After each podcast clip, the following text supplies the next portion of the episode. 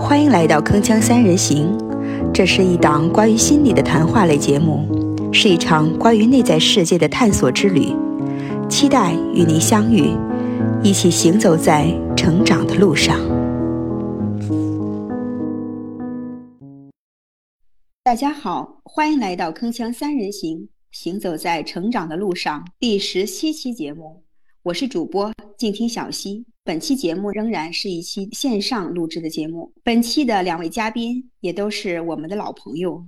方爱莲，国家二级心理咨询师，非暴力沟通资深实践者与分享者，新趣园心灵滋养中心创办者，擅长倾听陪伴、创伤疗愈、冲突调解；景超，国家二级心理咨询师。团省委幺二三五五汶川地震心理志愿专家团成员，中科院心理所在读博士，心理督导师，擅长青少年人际关系、情绪管理、危机干预。两位老师好，主持人好，听众朋友们大家好，大家好，主持人好。很开心哈，又跟两位老师碰面了。前些天呀，我去参加了一个朋友的这个生日宴会，这个席间呢，大家都非常开心，然后呢，饮酒助兴。到这个饭局的后半段的时候呢，嗯，我这个朋友呢就开始呃有一些情绪上的一些波动哈，就开始嗯哭泣了起来，就跟大家说：“你们看我每天忙忙碌碌的，但是呢，我不知道自己在忙些什么，我有时根本就不知道我自己是谁。”然后他就哭得非常非常的伤心啊！这件事呢，对我呃有一定的这个触动。我记得当年呢，在学习心理学的时候，我们的一位老师曾经就说过，不知道自己是谁呢，是非常痛苦的。记得早在三千年前，希腊德尔斐神庙的阿波罗神殿门前的石刻铭文中，最著名也是最经典的一句就是“认识你自己”。后来也被人们称为德尔斐神谕。后来呢，有一些思想家提出，世界上最重要的事情就是认识自己。也有些哲学家认为，认识自我乃是哲学探索的最高的目标。那么，从哲学衍生出来的心理学也更是把认识自己作为学习的一个基础，以及个人成长的目标。可见呢，认识自己的重要性。这也是呢，我们这档节目内在世界的探索之旅这样一个主要的目标。现在呢，问题就来了，就是我们常说呀，认识自己，了解自己。那主要的是指了解自己的什么呢？嗯，我想听听两位老师的见解。嗯，其实认识自己主要是认识自自己，就是我是谁的一个过程。呃，我们这一生啊，就是在在探索自己。哎，我到底是谁呀？可能在嗯别人眼里的我，呃和我认为的我是不一样子的。我应该是活成自己本来的样子，还是活成别人期待的样子？啊，这两者是不一样的。可是很可悲的是呢，我们很多人的一生中啊，都是在活成别人所期待的那样子，那丢失了那种自我、那种真我。呃，所以这是一个很可悲的一个人生。在认识自己的过程中呢，就是要呃去找到那个本真的我，呃，去活出自己属于自己的精彩人生。啊，这才是呃作为一个人的一个个体的所追寻的一个一个目标。这是我认为的。我觉得就是这个了解自我，嗯，可以说有不同的层面吧。嗯，比如说呃，了解自己的认知，啊，就是你自己有些什么样的想法，你对自己如何看，对他人、对世界是如何看的，啊，这是一个认知。呃，另外呢，就了解自己的情绪感受，我觉得这是一个层面。还有认识自己的行为模式，认识自己内心真正的渴望，我觉得这些都是自我认识的一些内容吧。嗯，就是我觉得很多时候，尤其是像我自身也是这样的，在我没有学习心理学之前的时候，是不太去关注这个部分的，甚至是自己有一个内部世界都没有想过。虽然会有很多想法，但是不知道自己有想法。虽然自己有很多的情绪，但是没有这种反观、这种反观的能力，或者说没有这种意识。嗯。当我去思考什么事情的时候，我自己就成了那个想法；当我生气的时候，我自己就就成了那个生气，就会是这样的一种状况，就没有一个第三只眼在看着自己，在了解自己。哦。在此刻我我是这样思考这个问题的，在此刻我有有有一些这样的情绪，这样的感受是没有这种意识的啊，所以说呃这个自我认识，我觉得刚才景老师说的那一些之外，呃这我刚才说的这个可能也是至少对我来说是很重要的。弗洛伊德他他专门拿了一个冰山的一个比喻，就是我们的意识层面就是冰山上的一角，而潜意识层面是海面下面一大块的这个百分之九十的呃我们所不认知的自己。呃，如果是认识自我，呃了解自己呢，就是首先我们重点在哪方面做工作呢？就是潜意识层面啊，意识层面可能就是我们的一个呃行为表现，我们的呃外在的一个呈现。但是潜意识层面呢，可能百分之九十需要我们去探索啊，去认识的。这也是我们今天要跟两位老师共同探讨的一个主要的一个方向哈，就是潜意识。著名的心理学家荣格曾经说过哈，就说你的潜意识正在操控着你的人生，你却称之为命运。催眠大师这个博奥崔西也曾经说过，这个潜意识呢是意识力量的三万倍以上。这也给我们提供了一个认识自己的一个很重要的一个视角啊，就是从那个潜意识视角。景超老师能详细的给我们介绍介绍，嗯，什么是潜意识吗？这个潜意识呢，主主要是指我们人类的心理活动中啊，不能认识到啊，或者是没有认知到的一部分，它是深深的在我们呃心灵的最深处，呃，我就是我们可以用意识来控制呃我们的某些呃行动。某某些行为，但是有些行动呢，是我们意识控制不了的，也感觉不到的。比如说像我们的眨眼睛啊，或者打哈欠呀，啊，甚至呃做梦啊，这些都是潜意识的一些活动。啊，我们的意识层面呢，是可以通过推理，可以做一些选择，而潜意识呢，是它不受控制的。就像我们的呼吸、心跳，其实这都是一种潜意识的呃一种活动。比如说我们学开车的时候，开始。是有意识的一些动作啊，知道呃呃怎么踩踩离合了，怎么去做一些反应了啊。慢慢的呢，当你熟练了之后，那这些意识的层面就成了你的一种本能的反应啊。我我不会去呃想到我的脚应该放在哪里，呃我的手应该放在哪个位置，呃本能的反应最后变成了你的一种习惯性的行为方式，那么它就成为我们的潜意识。可以说本能和习惯啊都是。呃，潜意识在工作，潜意识里没有呃充分的这种意识化，那我们可能是平时是意识不到的，可能很多事情都是一个自己自动自发来做的。就像刚才房老师讲的，就是我没有一个觉察啊，我生气了，我也不知道自己，就是说我还可以看着我的生气，我有情绪的时候还不知道我可以跳出来，以第三只眼的这种视角来看着自己发生这个一切。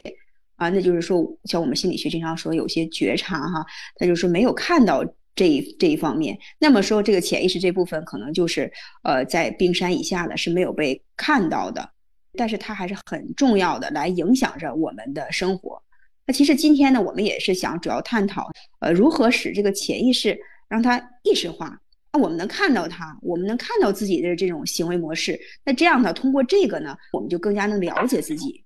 是这个潜意识的意识化，呃，特别重要，也是我们通过自我完善的一个一个很重要的一个路径吧。啊，怎样才能潜意识意识化呢？其实，在我们在心理咨询的工作中，就是呃，让来访者的潜意识的一些创伤啊，一些没有察觉的东西啊，把它显现出来，让他意识到啊，呃，他的问题根源，那么他他的呃，就达到一种疗愈的目的。那作为我们嗯自我成长来说呢？啊，就是在潜意识意识化的过程中，就是我们要要首先要了解潜意识它有哪些特点，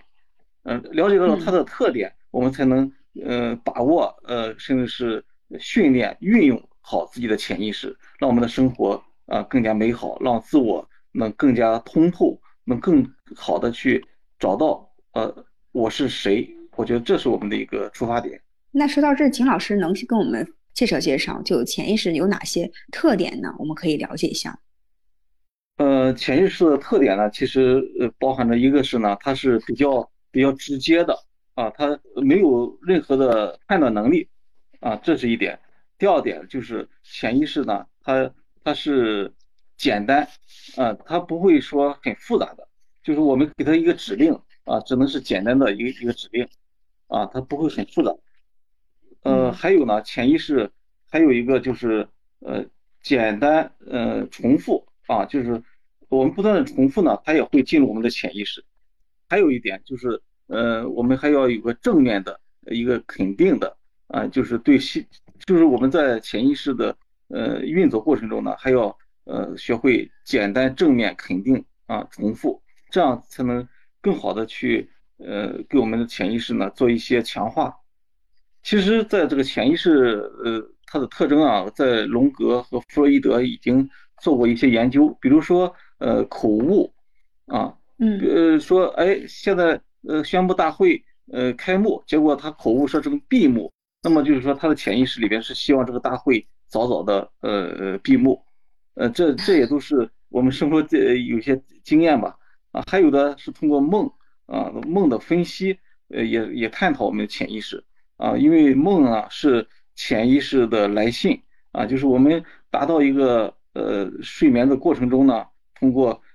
呃梦把我们内心压抑的一些东西啊，呃通过梦的形式来释放出来啊，就是说潜意识呢，它还有一种自我保护机制，它保护我们呃嗯嗯我们的身体，保护我们的呃心灵啊，不呃有过多的压抑啊，不会呃产生一些负面的呃一些情绪啊。啊，一些疾病啊，就它起到一种保护作用。说这个自我保护，我就想到原来看过一个电影啊，就是他家里对他家的人突然去世了，这个人呢他就没办法接受这一点，所以他就把这个事情忘记了，好像他家的人并没有去世一样。每天吃饭的时候，他会给他准备好碗。和筷子，把他的椅子也摆好。下雨的时候，他会拿着雨伞去接他。很多年都是这样。我不知道景老师，你觉得这是一种呃潜意识吗？是的，他其实呃在不知不觉中把这种嗯痛苦压抑到潜意识深处了。那潜意识它的保护机制就起作用，哎，我我就让你忘记呃这个早年的这个痛苦的一个经历一个创伤。那么你的意识层面哎感觉到我挺好的。但是有些行为习惯，我不知道为什么我会这样子呢？啊，其实是如果我们通过催眠，通过一些呃深入的呃去探索，呃，那么他的潜意识把呃的东西把它呃意识化，呃，那让他知道呃根源所在，那么他这个病也就得到一种疗愈。就是原来的时候，我以为刚才我说的这种现象哈，是一种防御机制。比如说是属于潜意啊，或者否认啊之类的，那是不是这些防御机制也也属于潜意识的范畴？呃，其实这防御机机制是也是潜意识的一部分啊。其实潜意识我刚刚说的，它起它对我们是起一种保护作用的，呃，那么这些防御机制呢，就像我们的呃穿上那个防护盔甲一样啊，免受外来的一种侵侵犯，同时也是保护你内在的那种啊脆弱的呃这个自我。嗯嗯嗯嗯，就刚才房老师讲的这个，呃，电影里面的主人公可能是他的真正的这个自己，他是接受不了这个现实的，呃，所以说他就衍生出来一种自我保护的这种机制，就是说，哎，这个人好像还在，那我就可以正常的还跟他一起吃饭呐，跟他去接他呀、散步啊等等的，然后就没有那么那么的难过。他如果真的是接受。接受这个人真不在了的话，他可能心就就容易崩溃了哈，可能就是精神世界容易坍塌了。然后就是潜意识就是会采取这种看似好像呃也离偏离现实的这么一个一个行为，但是其实是他是对自己内在这个稳定性的一个保护。其实今天这个 潜意识这个话题呢，也是有一点这种。呃，神秘色彩哈，和感觉是有一点这种呃专业度会感觉会稍微的多一点，而且也是比较感觉有些深奥哈。因为平时呢，我们可能很难就是就是直接把潜意识拿出来说，可能都是在一些这个呃事情当中啊，或者是在这些这个疗法当中、呃治疗当中，然后去呃运用这些方法哈。所以说，但是今天我们也试一试，能就是尽我们所能去呃。聊一聊，通过语言哈，让大家更多的来了解呃潜意识，然后呢，也通过呃我们了解我们自己的潜意识呢，进而更加的去了解自己。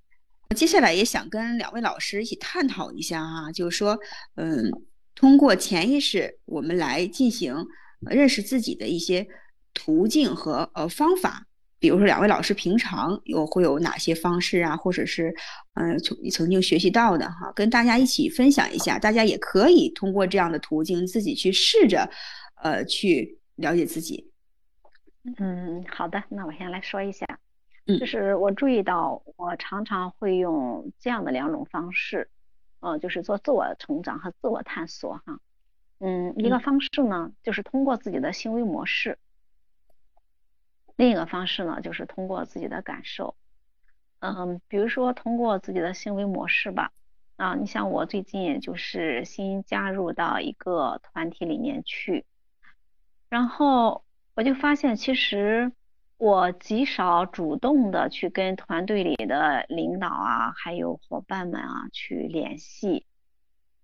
啊，其实他们都挺好的，就是都很热情，啊，真的都挺棒的。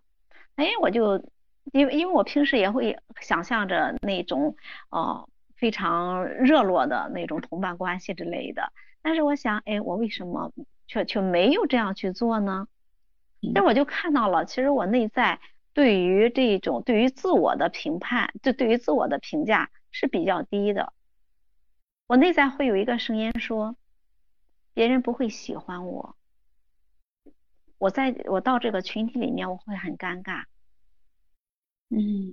啊，这我那我觉得这其实这就是我的潜意识啊，别人不会喜欢我这样一个信念嘛，这一个很深层的信念。如果不是通过这么一个嗯事情。让我来去觉察的话，我平时可能意识不到，我认为别人不喜欢我，所以就是说，通过这样的模式，自己的行为模式是可以发现自己的一些潜意识的。其实类似的例子挺多的，就说在我这里挺多的。那关于呃通过感受呢，其实也有一个特别生动的例子，就是前天刚刚发生过的。嗯，因为前天的时候，我晚上要给一个学校讲课，其实我知道这这个讲课呢，大约有一个周的时间了，但是我发现我就不就是不愿意去准备那个课，因为要做 PPT 嘛，啊，嗯，一直到就是前就到了周五了，已经晚上就要讲课了，我的 PPT 还没有做完，并且我还没有通一遍我要怎么讲这个课。嗯，一方面呢，我觉得不行，我必须准备，我必须准备了。人人家这样信任我，我不准备好，就感觉对不起人家哈。可是我就发现，哎，我可以去扫地，我可以去整理东西，可以去浇花，可以去那个逗猫。那我就就是迟迟不肯打开电脑。哎，然后我就停下来，去觉察是怎么回事儿啊？我就发现我心脏的位置实际上是有一点点堵的。嗯，会是有一点堵的。啊，我仔细觉察的时候，我就觉得，哎呀，做这个事情好像需要耗费一点点力气，就是它是有点类似上坡。其实，在我心里头是一幅图像的，这幅图像是很清晰的，就像我在一个山路上走，我是在走上坡，虽然它是非常平缓哈，略微有一点点坡度。那这样呢？就是需要我付出一些些的力量的，而不像我去收拾卫生啊，去逗猫啊，这个完全不需要我耗费我任何的能能量。嗯，啊，对，当我进一步去觉察这种费力的感觉的时候，其实我就发现了我内心深处的一个想法，我觉得这也是一个信念，其实也属于潜意识的范畴的，就是我是没有影响力的。我是没有能力的，我没有足够的影响力。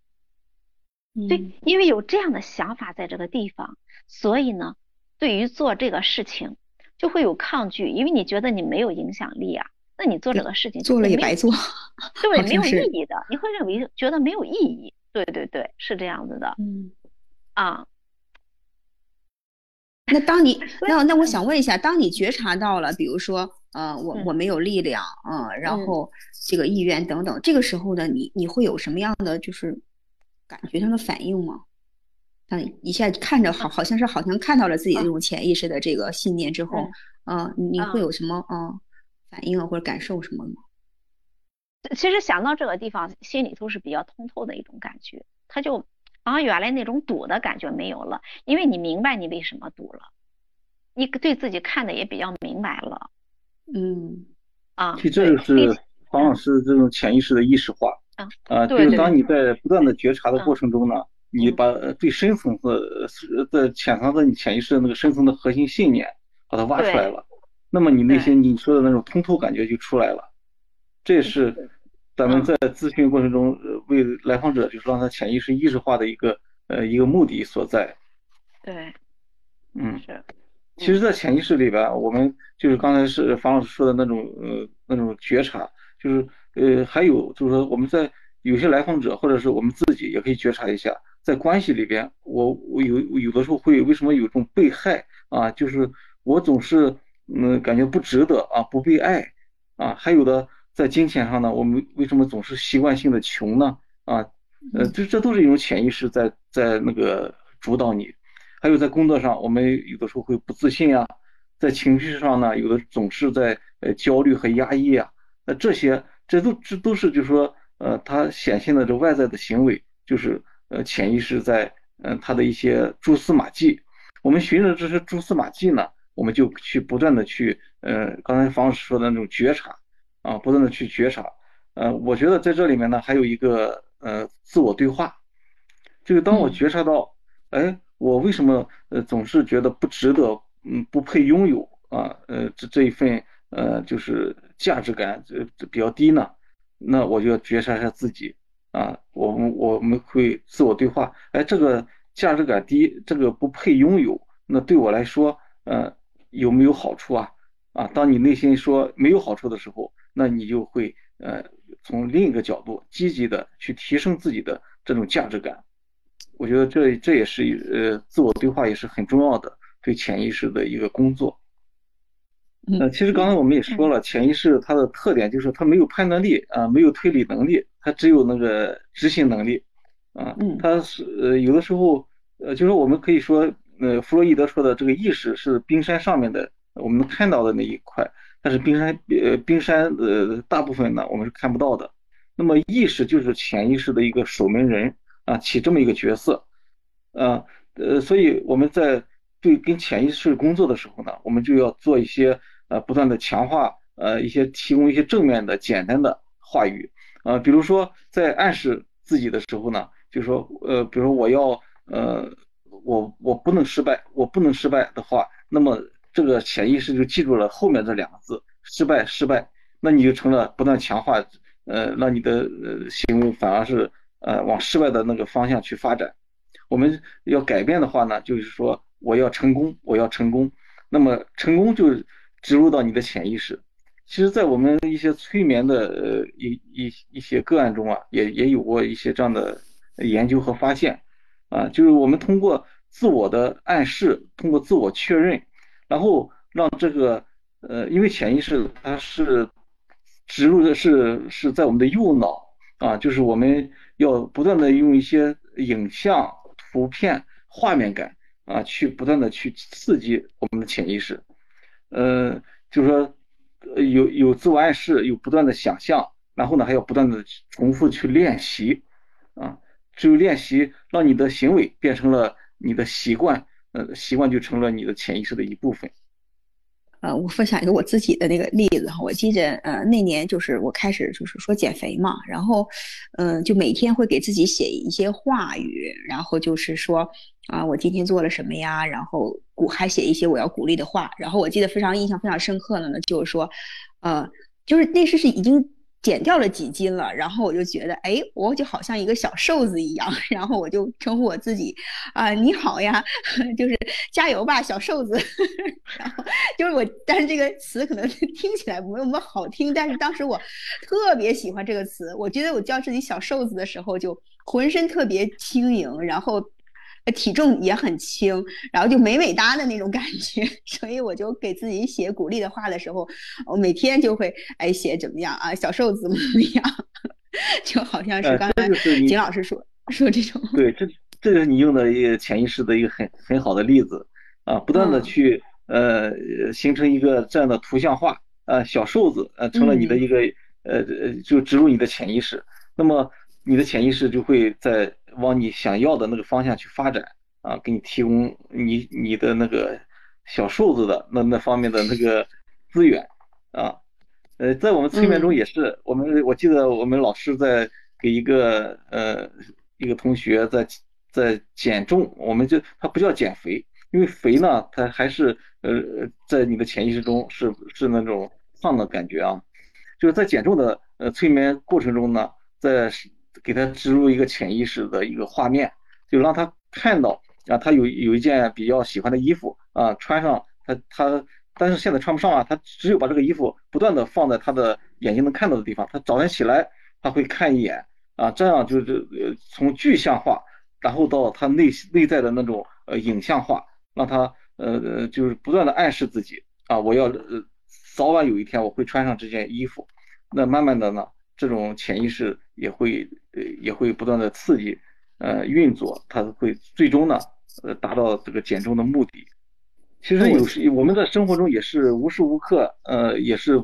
嗯被一些广告啊呃在不断的植入我们的潜意识呃。比如说，我们在看一场足球赛啊，有的时候会闪现出一个画面啊，广告的一个画面，甚至是呃呃几个精短的广告词，这样它无形中啊，就是让我们不知不觉会按照它的广告啊去买一些东西。比如说到超市买一大堆，可能不是我们所需要的。呃，哎，我为什么会买了这些呢？其实我们一想，呃，原来在广告上看到过这个。食品的或者是这件衣物的一些一些广告，所以广告效应就是一种利用巧妙的利用我们潜意识的一个呃很好的呃一个一个工作，就是把这些信息不知不觉中就已经植入到我们的潜意识了，也是在我们的没有这个觉察的这种情况之下，已经被被就是输入到我们这个潜意识当中去了。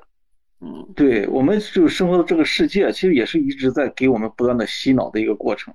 啊，那我们要有个觉觉察在这里边，啊，我们不能被他所洗脑，啊，不能 成为他们的呃奴隶，我们就要有一个呃，刚才像方老师说的，要觉察这个意识，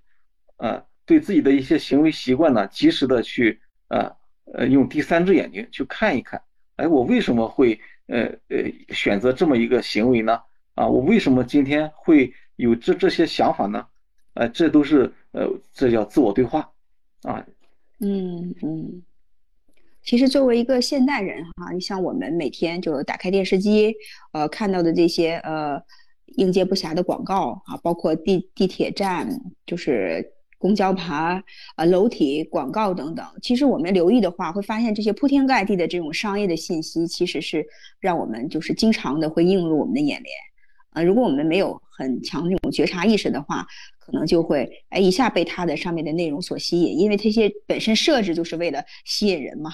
激起人们这个好像是嗯你购买的一个需求一样啊。呃，那这里面呢，其实呃通过两位老师的这个嗯讲解呢，我理解最重要的就是我有一点还是要对我们这个自己有一个觉察啊，方方面面时时刻刻的一个一个觉察，比如说有这个嗯。思维的观念有相冲突，明明想做一个事，确实是没有行动，那怎么回事呢？哎，这就是一个很好的觉察的一个呃切入的点。还有呢，就是跟自己对话，写一些自己的这种深层的这种嗯信念。还有呢，就是嗯刚才说的，通过一些这个呃梦啊梦境呢，也是跟呃我们内在的这个潜意识呃连接的一个一个途径。啊，那具体呢，就是呃，怎么样来通过梦来了解自己呢？可能以后我们有机会再单独做一期这个节目哈，因为它的内容也是非常非常的，呃，有有专业性哈，也也是也值得大家去去了解的。今天我们只是说它也是可以作为我们意识跟潜意识沟通的这么一个途径啊，更加了解自己一个途径。除此之外呢，呃，我我感觉好像就是说，我们还可以去关注自己的这个。嗯，有时候灵感灵感一现的这些东西，哎，比如就像我的话，就是有一些呃事情，经常会在我的脑海当中挥之不去，哎，发生一件事情，但是我就是总是想这个事情。哎，我觉得可能这样的事情也是呃潜意识里在提醒我们，哎，你要注意它了，你可能要有一些改变呐，或者是有一些事情要指引你去完成。两位老师有这种这个经历吗？感觉吗？呃，我是这样理解的。刚才呃，就是你说的是脑子里会反复的出现一些想法，呃，是不是有一种强迫性的思维？呃，总是在不断的反复想。呃，对，有一点，对对对，比如发生一个事儿啊，就是总是在脑子里呃反复的出现这个事情，当时自己怎么做的，自己怎么说的呀，对方是怎么做的，怎么说的呀？然后就是有的时候就会哎不断出现，我觉得这好像就是潜意识来里来给我发一个信号，就说哎有些东西可以可以挖一挖，可能需要从这个方面更加了解自己，呃这是一个信号，我我不知道这样理解的是不是这样？嗯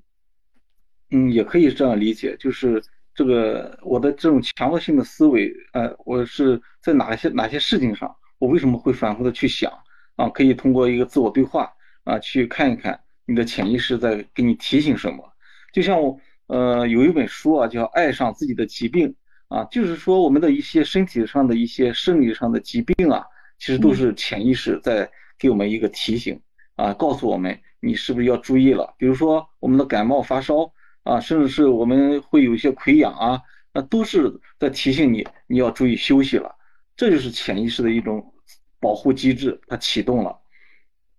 所以有一些症状啊，就像呃您刚才说的，哎，我会反复的去想啊，会或者这段时间我突然感觉到呃心里特别烦乱呀，啊，这都是呃你的潜意识在告诉你，你要觉察一下，提醒一下自己，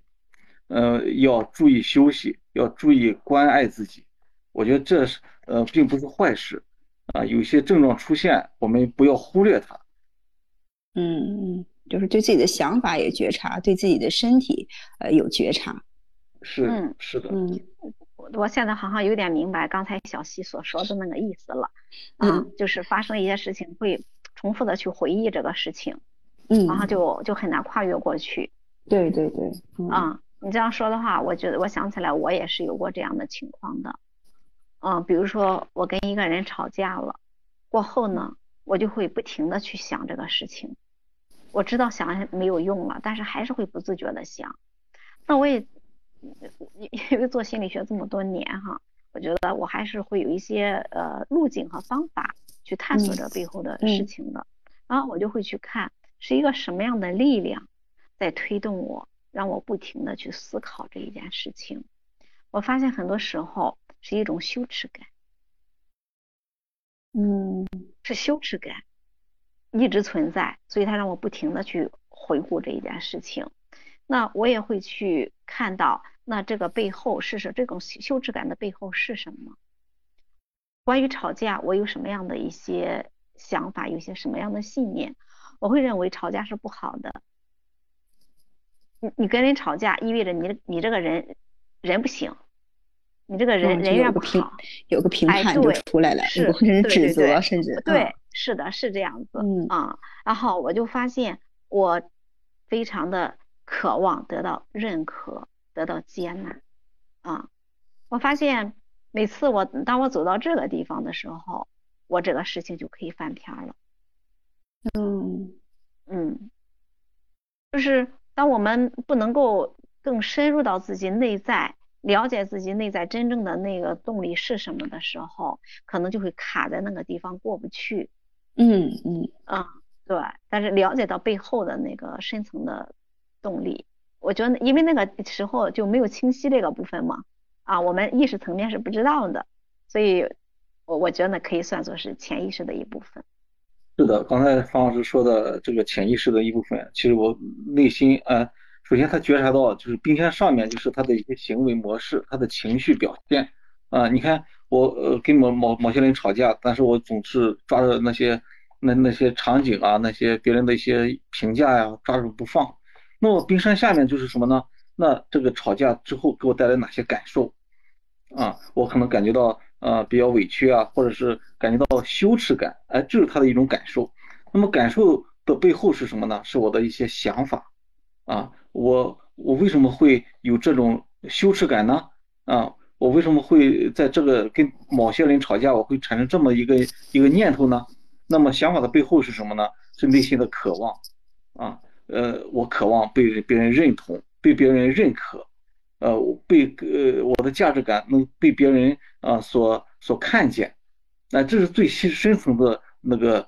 潜意识最底层的，就是内内在的那种渴望，那种期待，所以呃，这就是我们一个自我。完善自我成长的过程，就是一个走这个冰山的一个过程，就是从意识层面啊的觉察，然后到潜意识层面，我们不断的去啊呃去跟自我进行对话啊，去找到那个那个根源所在，就是走一个冰山的这么一个一个过程吧。嗯，当我们真正看到了那个内在的自己那个的时候，好像就是就非常释然。嗯，就是，呃，就像刚才说的，就是内在会会有一个通透感，就内在的自己，哎呀，被一下被看到了，被了解了，就特别的身心舒畅，身心愉悦。就如果说这个事情好像还是在，呃，不停的反复啊，好像就是说，呃，我们没有把它处理到位，啊，那个真正他想要表达的那个潜意识的那部分还是没有被看到，就是我们还有还有可以继续做一些工作，但一旦他被看到了之后，哎。那个情绪啊，或者那个状况呢，就消失了，啊，这也是我们可以觉察的一个点。对刚才听那个呃景老师提过两次这个自我对话哈，我想了解一下您这个正常的一般的自我对话是怎么进行的？能给我们简单举个例子说说吗？嗯，可以。呃，自我对话，嗯，比如说我今天遇到一个呃一个比较烦恼的事情啊，领导啊，好像今天对我呃呃表情啊态度啊。感觉好像对我有些并并不友好啊，好像是我我哪地方做错了一样，那么我就会抓着不放。哎，我会想，哎，领导他为什么今天对我这个样子呀？啊，是不是我真的地方做的不呃做的不对呀？啊，我就我这样就会不断的去问自己，啊，我到底做的呃哪方面表现的不好呢？就是就是说先反省自己是不是有没有做的不对的地方，啊，然后我会在想，哎，我呃我为什么会？会呃这么在乎领导对我的这个态度呢？哎，就是说这就叫觉察性的自我啊，开始是意识层面的哎反思性自我，最最后就是觉察性自我。哎，我为什么会这么在乎领导对我的态度呢？那么我就会想，哦，领导其实代表于代表着什么呢？代表一种呃呃威严啊，我就想到了我父亲啊，其实我父亲就是个比较严厉的，他也是个领导。在外面，但是他总是带着领导的角色来到家里，对我，呃，我们，呃，对孩子的要求特别严格，所以我跟我爸爸就是有一定的距离，啊，有一定的距离感，啊，就说看到了领导这种，呃，严厉啊，这种对我的态度，我就会联想到这些，我就是说不断的去觉察自我，我为什么对领导啊这么在乎，啊，他对我的评价这么在乎。哦，是源自于呃，我跟我父亲的这种呃这种关系啊，因为父亲就是一个很严厉的人，那么这就是一个不断的在自我在对话，不断的在深入自己的内心世界啊，看看自己呃，我为什么会这这么在意领导对我的这种态度？所以当看到了哦，其实还是把领导当成了我父亲的那个样子啊，我我觉得就跟给领导也保持一定的距离了，所以。这就是我潜意识的一个呃一个提醒啊，其实领导呃就是领导啊，跟父亲是没有呃没有关联的，但是我的潜意识是把他当成了啊父亲啊，就是保持了这样的距离。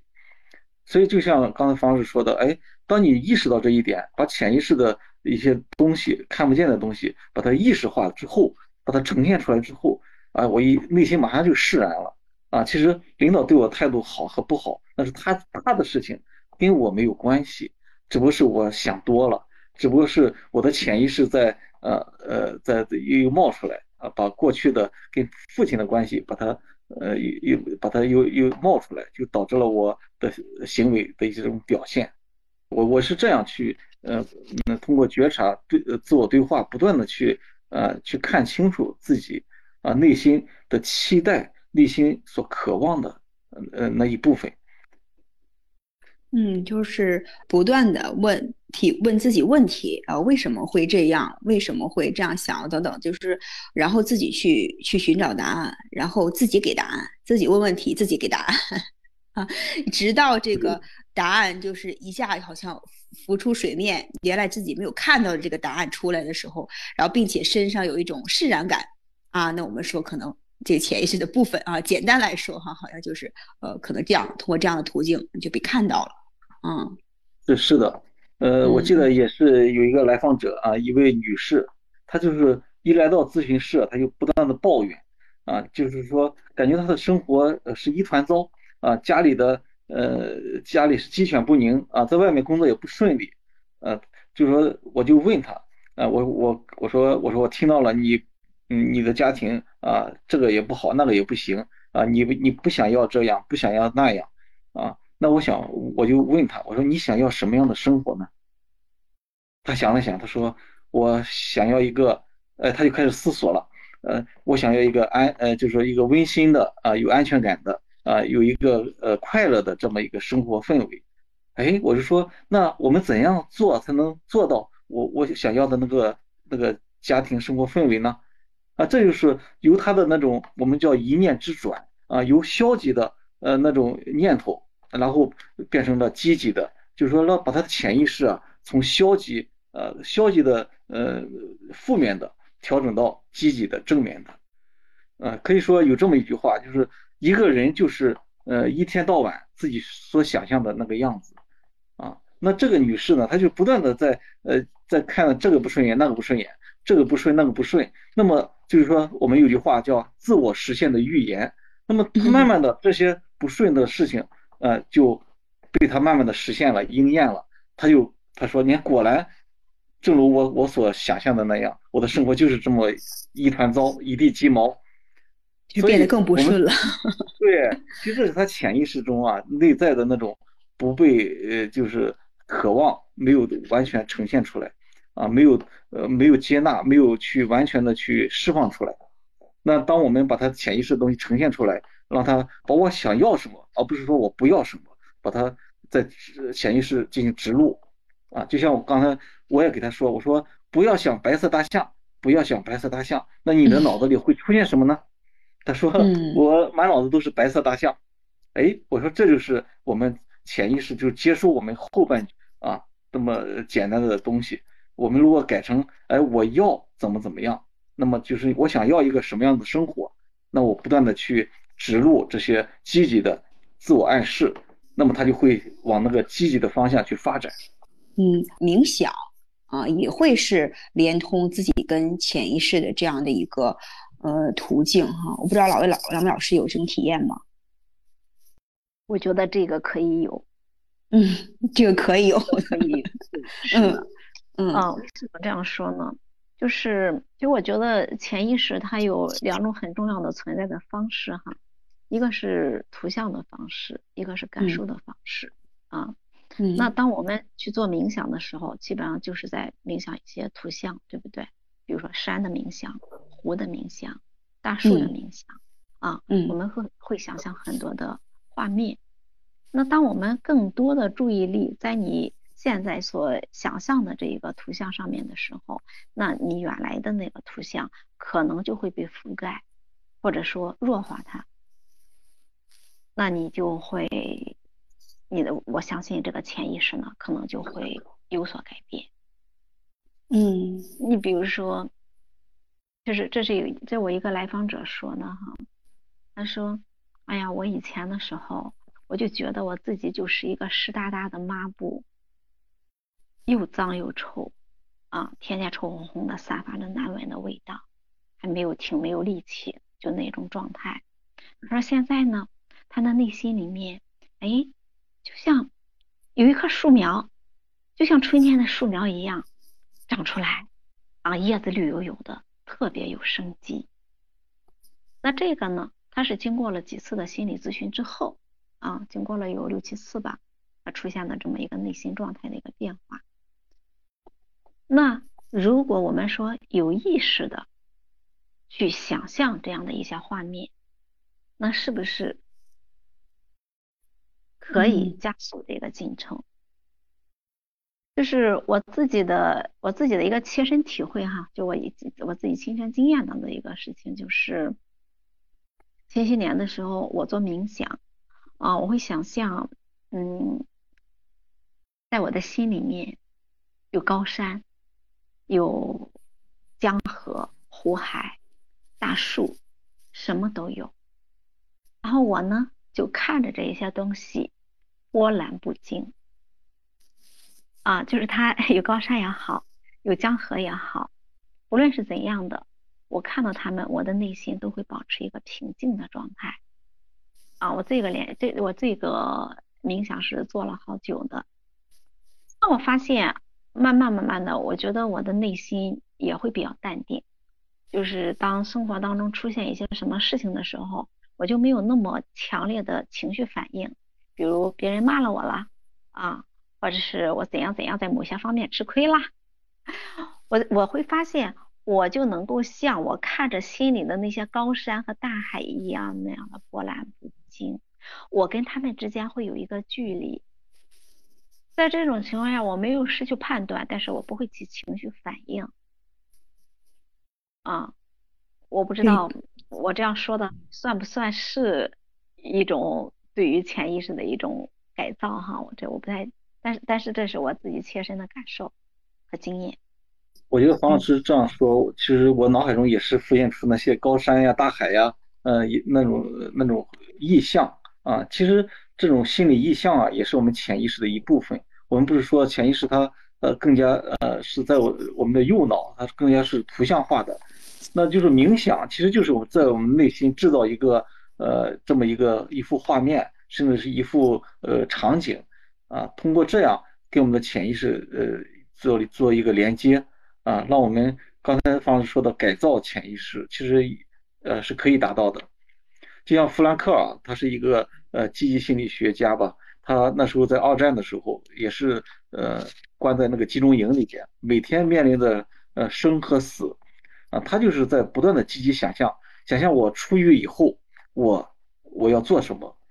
他就是带着这种信念。他他就呃就是呃研究了叫积极心理学，呃有有所呃建树。他想，呃虽然这个集中营啊我不自由啊关注了我的身体，但是我的思想是关不住的啊我可以无边的去想象啊他就是不断的在这这个监狱中，在这么艰苦的环境下啊给自己树立一个这样呃一个这样的信念啊我要活着出去，我要将来我出去之后我要在心理学。这方面要呃要做一些讲座啊，把要传播到更多的人啊去了解心理学，所以呃这这个积极想象也就成就了这个弗兰克尔成为一名呃叫意义心理学学者吧，呃这就是潜意识带给我们的一种呃强大的作用，强大的力量。那么我们如何嗯利用好我们的潜意识啊，就是能。更好的完善自我，进而呢来指导我们的嗯生活，让我们的生活更美好。嗯，两位老师从这个视角跟我们一起来聊聊吗？我一般都是通过做梦进行分析啊。我每天呢会记录一下自己的梦啊。其实，在在梦境中呢，有一些我们是有一些无意识的呃东西在浮现出来啊，我会记下来，然后。呃，有意识的去分析自己的梦，我觉得这也是给我很大的一些提醒，啊，就是我会知道，哎，梦里，比如说，呃呃，梦里被别人呃追着跑，啊，或者是从高处跌落这样的梦呢，我就会想，哎，这段时间我我我我怎么了呢？啊，我可能会遇到了一些焦虑啊，呃，一些这样的事情啊，所以我会通过梦来进行分析，进行印证，也是。呃，让我的生活呢，呃，更好的去，呃，有这种觉察力，哎，也是能让我去更好的去认识自己，啊，这是一个方式。嗯，还有一个就就是叫心理暗示，就是每天给自己的，呃，灌入一些积极的，呃，正向的一一些呃信念、一些想法。其实你看我们现在一些媒体啊，一些抖音啊。呃，碎片化，呃，这些东西太多了，碎片化的东西多，那也意识着它很多一些消极负面的东西也也相应的增多。那我们我就会选择性的去看一些美好的东西啊，看一些呃一些好的文章啊啊一些正能量的东西啊。我觉得这也是给自己的心理上一个积极的正向的暗示啊，这是一个方面，也是能让我生活呃更加呃我觉得更加有阳光啊，更加呃开心。这都是一个很正向的强心理暗示和强化，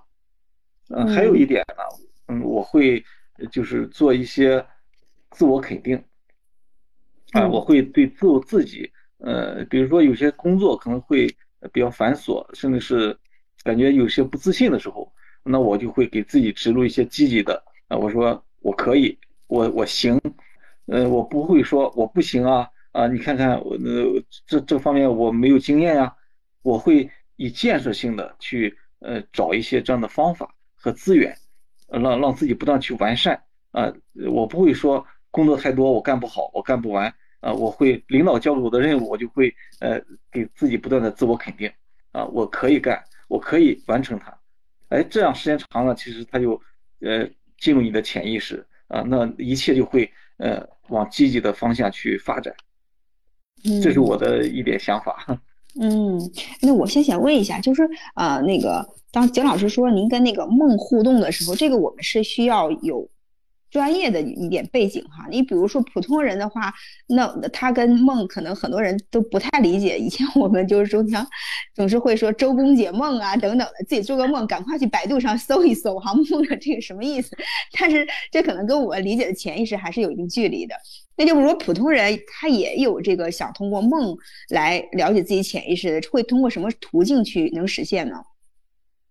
呃，这个梦呢，呃。呃，梦的解析呢是来来自于弗洛伊德的这个理论啊，精神分析的理论啊，真的它是需要一定的专业技术。呃，作为普通人呢，那我们其实把握住这么几点就可以。第一呢，就是把梦呃学会就是记录下来，因为有的时候我们可能在这个晚上这个梦很丰富多彩，呃，但是我想记下来，可是睁开眼睛就忘了一大半了。就是第一步，我们可以先在床头上放一支铅笔。呃，放一个本子，啊，简单的写上几个关键词。当你呃呃，就是可以闭着眼睛写啊。第二步呢，就是呃，可以就通过这个关键词，甚至你也可以画一个画啊。比如说我梦到了一一片大海，那你可以画一片大海啊。呃，看到你的画和你的这几个关键词，你再把你的梦境重新的叫复盘啊，重新的静映出来，然后你就这是第二步，然后第三步。你给你的梦啊起一个一个题目，哎，这个梦是个什么样的梦啊？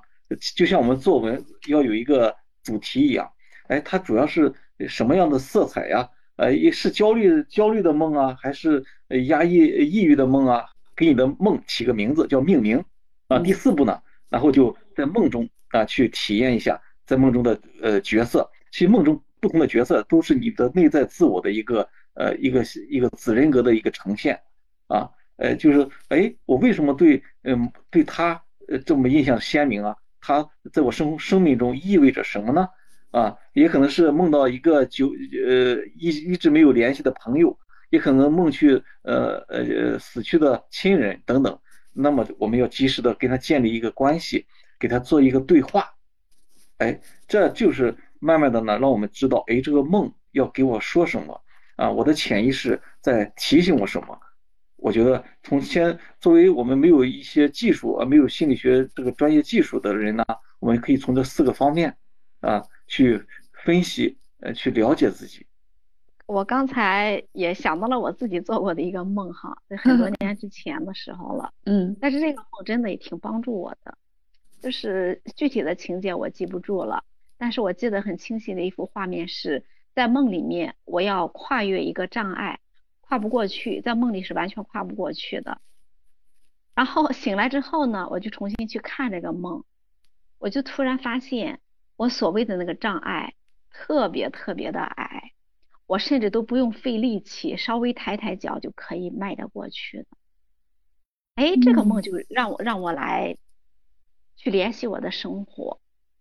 我觉得我生活当中遇到的这些问题，我真的是不可跨越的吗？发现真的不是。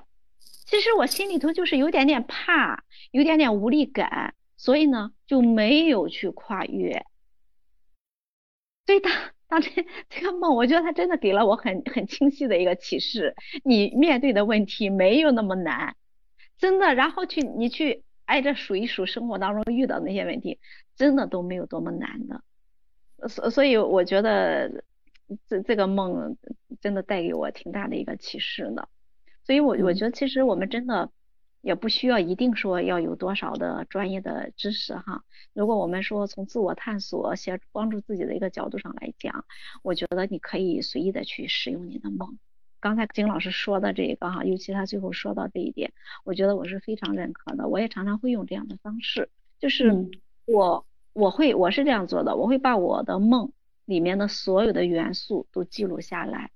比如我梦到海，梦到有鸟啊，我梦到屋里头有张桌子啊，有一只鞋子，那我会把所有的这些元素给记录下来。等我有时间的时候，我会进入到每一个元素里面去。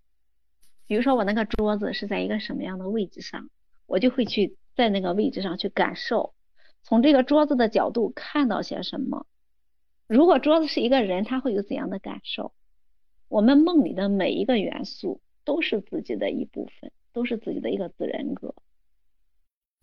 我觉得这么一种方式呢，其实是拓展了我们的意识，让我们对自己的认知更加的全面，也提醒我们看到生活当中很多被我们忽略的一些。方面，我觉得还是确实是蛮有价值的。嗯，这是关于这个梦的这个部分哈，我一般呢会这样去运用它。然后就说呃，如何用运用潜意识来提升自我？其实我个人的一种认为哈，就是当我们真正的认认识到你这个潜意识是如何阻碍了你的时候，基本上你也知道了它能够它你如何运用它来支持你。比如说我刚才提提到的那个啊，我就发现，嗯，我我觉得人们会不喜欢我啊，所以我不会主动去跟人联络呀。那我接着就会问，这是真的吗？这是真的别人不喜欢我吗？啊，这可能也是景老师所说的那个一念之转哈，你马上就会发现，其实没有啦。你刚跟跟刚跟人家认识也没有多久，谁会就就怎么样就不喜欢你呢？对吧？那是我们长期以来自己内在的一些阴影。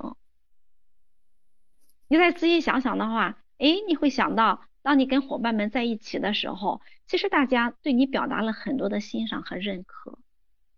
当我去讲课的时候，我一下来，哎，就好几个人就给我发信息说你讲的太棒了，你是咱们今天 number one，就会有一些这样的反馈在这儿，嗯。所以就是说，我们稍微的多走一步，你就会看到，你很多的想法是片面的，甚至是严重脱离现实的。那是你在过去在创伤的一个情境当中去解释那个情境所得出的一个非常的不实、不现实、不真实的一个结论。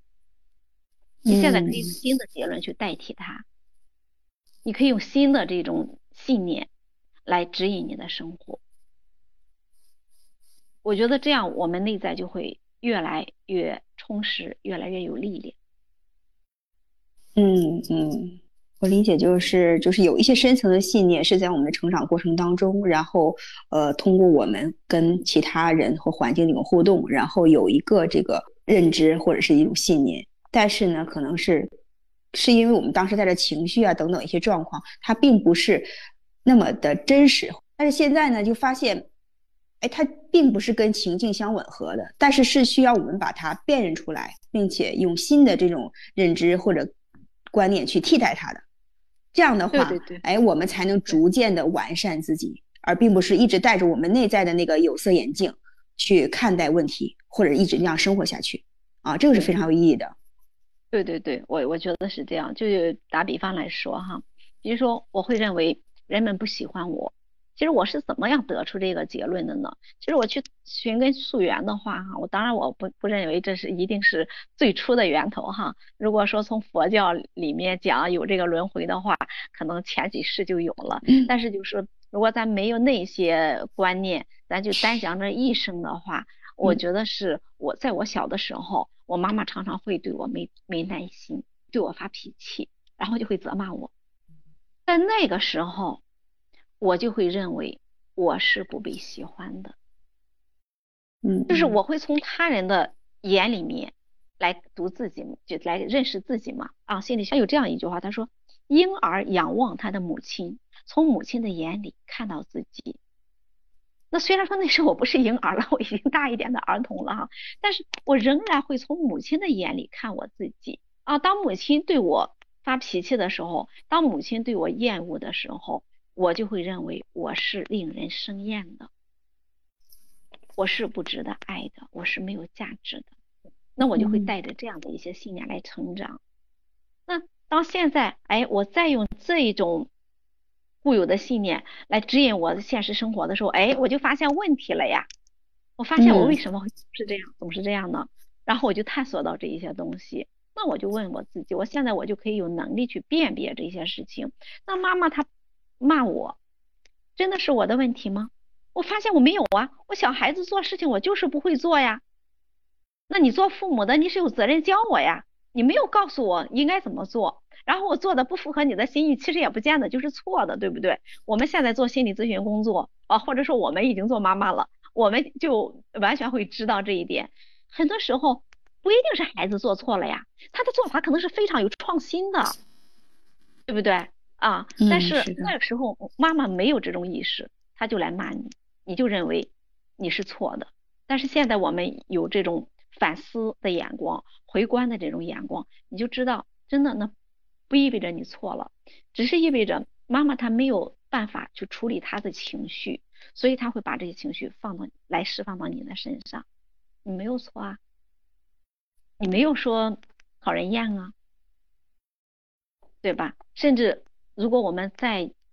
放开去回顾生活当中发一些事情的话，其实你会发现。你还蛮有能力的，你还蛮可爱的啊，可能跟原来那个认知是相相反的，甚至对对对对，是的，是这样子的，这样的我们就就就会有对自己有不同的一些认知嘛。嗯嗯，对，这个方老师说的这个呃依恋理论也是这样说的，就是一个孩子在他童年的时候没有呃足够的安全感，那么他会要花一生的时间去呃呃寻找这个安全感啊，去疗愈自己。呃，所以从小孩子的这种安全的依恋关系，呃，真的对孩子的一生的成长，呃，特别重要。就这种依恋关系是深植于他的潜意识里的。其实我们在日常生活中哈，尤其是在我们生命的早期，其实我们通过什么来了解自己呢？我们一般往往是通过他人对我们的评价哈，就叫做他评啊，心理学上叫做镜像自我啊。但是随着我们的成长呢，可能我们这个认知判断就是。会有很多很多的途径。你像今天我们讨论的所有的这些，基本上都是脱离了他人视角的，都是从我们自身去出发，跟我们内在互动，跟我们的潜意识去互动，更加的了解自己，给了大家很多丰富的视角。节目也接近尾声，两位老师，呃，也稍微做个小总结吧。我就觉得这个潜意识是一个非常丰富的宝藏，非常值得我们去探索、去发现。它一定给我们带来惊喜。嗯嗯，我想说呢，我们要对潜意识下达简单、正面、肯定、重复的指令啊，用潜意识向宇宙下订单，这样我们的生活才能变得更加美好啊，对自我也能更加完善和认识。嗯，心理学给我们提供了很多丰富的这个工具和资源哈，去让我们去选择去使用。那今天跟大家探讨这个潜意识呢，其实我们只是聊了很小很小的一部分哈，但是嗯，也是非常有意义的。那最后呢，其实我也希望我之前提到的那个丢失了自己的朋友呢，和更多有类似啊困惑的一些朋友呢，都能听到这期节目，并且能从中找到一些呃灵感和方法啊，也更好的。了解自己，认识自己，呃，享受我们的生命状态，享受我们的生活，和更好的跟自己和身边的人互动。那好，感谢各位听众朋友们的聆听。那本期节目我们就到这里。那谢谢两位老师，大家再见。好，再见。